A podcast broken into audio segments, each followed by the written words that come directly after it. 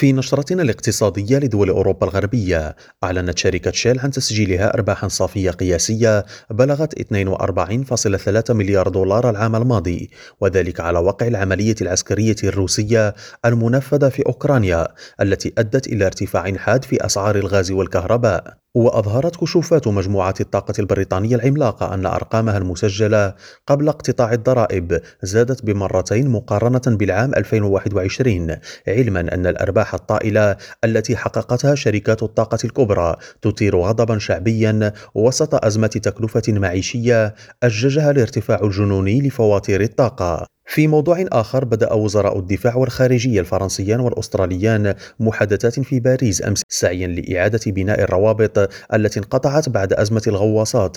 في اجتماع ترى فيه الحكومة الفرنسية فرصة لإعادة إطلاق استراتيجيتها في منطقة آسيا والمحيط الهادئ. وتراجعت الثقة بين باريس وكامبيرا في شتنبر 2021 عندما ألغت حكومة المحافظين الأسترالية السابقة فجأة عقد شراء غواصات من مجموعة نافال الفرنسية. الفرنسية بقيمة 56 مليار يورو.